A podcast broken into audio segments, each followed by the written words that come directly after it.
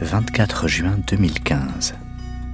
C'était donc il y a 20 ans, jour pour jour, le 24 juin 1995, Julie et Mélissa étaient enlevées par Marc Dutroux à Grasse-Ologne. Aujourd'hui, 20 ans après la disparition de sa fille, Jean-Denis le jeune lui écrit une lettre, un message poignant posté sur sa page Facebook, les mots d'un père meurtri et toujours en colère. La photo d'un cahier d'écolier, un texte rédigé à la main. La lettre que Jean-Denis Lejeune adresse à sa fille Julie, disparue il y a 20 ans. À toi, ma Julie, ma chérie. Cela fait 20 ans qu'ils t'ont enlevé à moi. 20 ans que tu n'es plus là. Tu aurais eu 28 ans et demi aujourd'hui, tu serais peut-être mariée et maman, et pourtant jamais je n'aurai l'occasion de te conduire devant l'hôtel à mon bras. Jean-Denis Lejeune publie la photo de ce texte sur Facebook. Au-dessus du cliché, un titre. J'ai envie de crier, de hurler, mais à quoi bon? Estelle, disparue. Chapitre 6 Le travail des associations. Troisième épisode. Je, ne l'ai pas lu, cette lettre, en fait. Je, je ne l'ai lu à personne. Je l'ai écrite, et puis, puis voilà. Enregistrement à Namur en mars 2017. Ce qui est important dans cette lettre, en tout cas, c'est que, comme Éric Mouzin, vous dites j'ai fait confiance à la police, à la gendarmerie, aux magistrats. On n'a pas le choix. C'est le système judiciaire qui est fait comme ça. On n'a pas le choix. On doit travailler, enfin, on doit supporter l'enquête avec les policiers, donc les, les, enquêteurs, les magistrats qui nous sont imposés. On ne peut pas dire qu'on va choisir un bon policier pour mener l'enquête euh, parce qu'il aurait des références. Euh, non, on ne peut pas. Le système judiciaire belge, comme certainement le français, bah, impose le, les gens qui sont de garde à ce moment-là.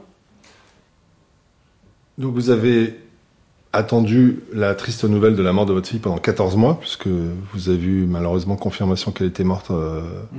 le 17 août 1996.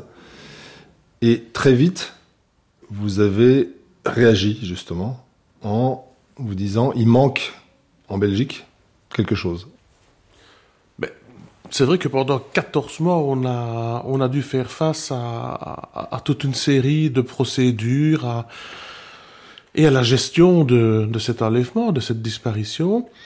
Et, au fur et à mesure que ben, qu'on avançait, évidemment, les problèmes apparaissaient.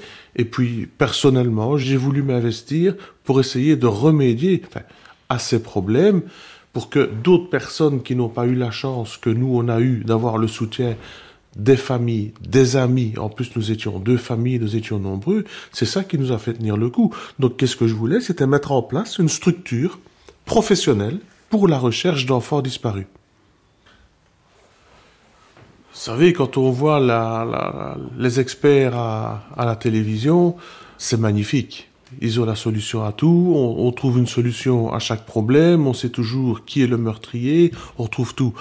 Je veux dire, nous, à notre époque, en 1995, il faut savoir que, ben, malheureusement, euh, tout le monde n'avait pas encore d'ordinateur, et nous avons même dû, à nos propres frais, aller acheter un GSM pour l'enquêteur euh, de, de Grasse-Ologne, pour qu'il puisse être disponible et qu'on puisse le joindre à tout moment. Et c'est nous qui avons été acheter nous-mêmes un GSM on a pu payer les affiches qu'on faisait imprimer, évidemment, chez des professionnels pour avoir un, gros tirage à, grande vitesse.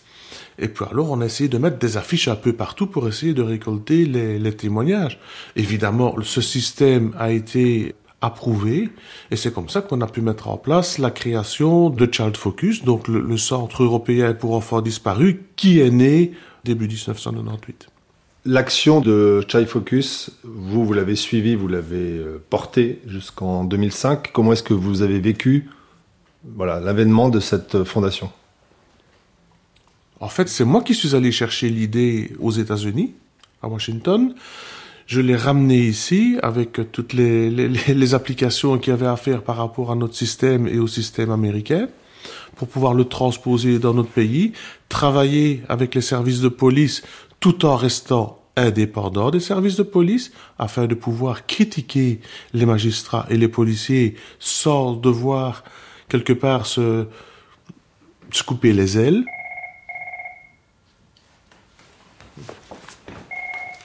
Jean-Daniel Lejeune, est-ce que vous vous rappelez la rencontre avec Éric Mouzin en 2003 Donc euh, sa fille a disparu en janvier 2003. Vous à l'époque, donc vous êtes à Child Focus. Mhm. Comment se passe cette rencontre? Écoutez, là on parle de 2003, donc les souvenirs ne sont plus très très frais, mais je sais bien que quand euh, le papa d'Estelle est venu euh, nous rencontrer, c'était pour avoir un soutien, avoir de l'aide, puisque bon, on était proche de la frontière et, on sait qu'il n'y a plus de frontières. Donc il, lui fallait absolument euh, un relais sur la Belgique. On a été ce relais, on a, essayé de travailler au mieux.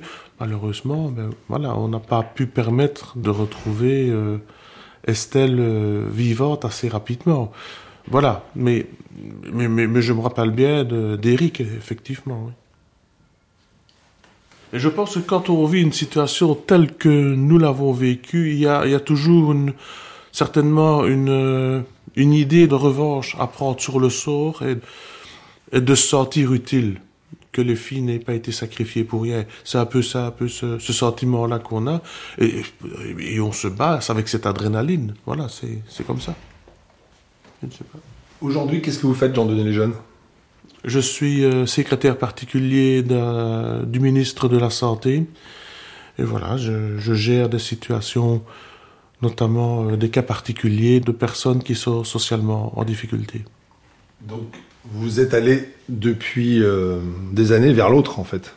Aider l'autre. Mais c'est. Vous savez, moi, avant, j'étais pompier pendant dix ans, puis carrossier.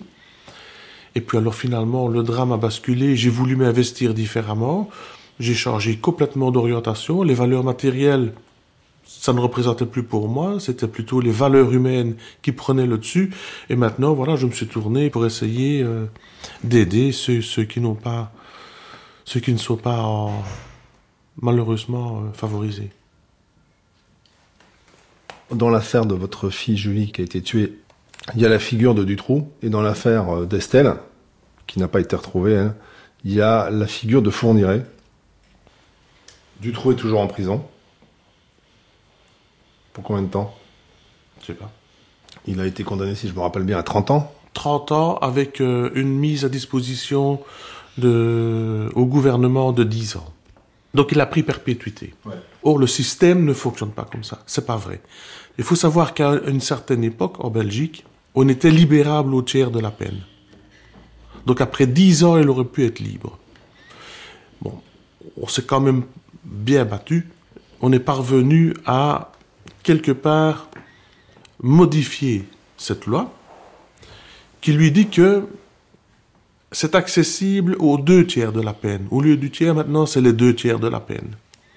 Donc, ça veut dire qu'après 20 ans, il peut demander une libération conditionnelle. Donc, ça veut dire qu'il a été arrêté en 1996. Ah oui, donc on se rapproche de la date. Ah, ben oui, évidemment. Il vient de changer d'avocat. À mon avis, ce n'est pas innocent dans la conduite de sa libération conditionnelle. Il y avait un mot qui revient dans votre livre, dit à ma fille, Jean-Denis Lejeune, c'est euh, le mot colère. Il y a aussi dans la lettre que vous avez écrite à Julie 20 ans après la mort, cette colère. Est-ce que vous êtes toujours en colère? Évidemment, je, pense que ce, ne serait pas humain de dire qu'on n'est pas en colère. Quand on sait ce qui s'est passé Dites-moi un père ou une mère qui ne serait pas en colère par rapport à ça. Hein. Ou alors c'est des extraterrestres. Hein. Est-ce que vous êtes arrivé à faire le deuil? Non.